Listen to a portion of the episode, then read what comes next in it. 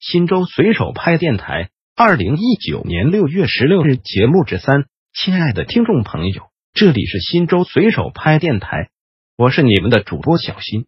下面就由我给大家播报新州随手拍节目。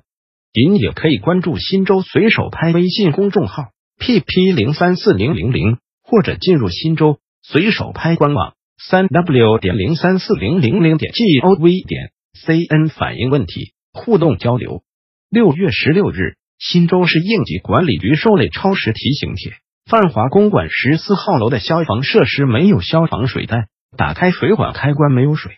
这样的房子还敢住人吗？谁来监管？